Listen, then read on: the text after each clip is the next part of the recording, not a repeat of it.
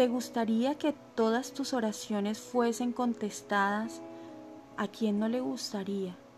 Imagínate por un momento que tu relación con Dios fuese tan grande que Él te dijese un día en confianza, pídeme todo lo que quieras y te lo daré. ¡Wow!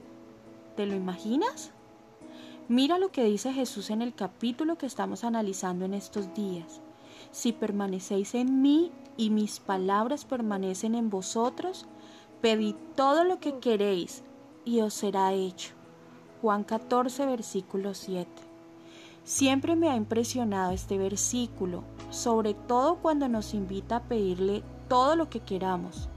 No solo algunas cosas y no solo lo que necesitemos, no, sino todo lo que queramos. Este pasaje me recuerda las palabras del Salmo de David. Deleítate a sí mismo en Jehová y Él te concederá las peticiones de tu corazón. Salmo 37, versículo 4. Ambos pasajes tienen algo en común, relación, comunión, permanencia, deleite. Cuando tu corazón encuentra en Dios su refugio y su anhelo, ocurre algo especial. Dios deja de ser un concepto para convertirse en tu realidad más absoluta. Ahí es donde tu fe alcanza su máxima expresión y donde los milagros se convierten en algo cotidiano. Dios desea concederte las peticiones de tu corazón, pero más aún, Él desea convertirse en tu petición, en el anhelo más profundo de tu ser.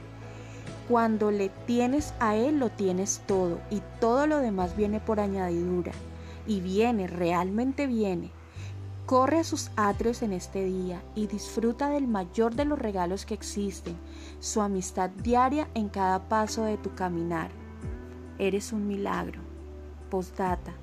Hoy te invito a leer y analizar los versículos leídos a lo largo de estos días. Juan 15, versículo del 1 al 7, para que así puedas interiorizarlos bien. Que Dios te bendiga.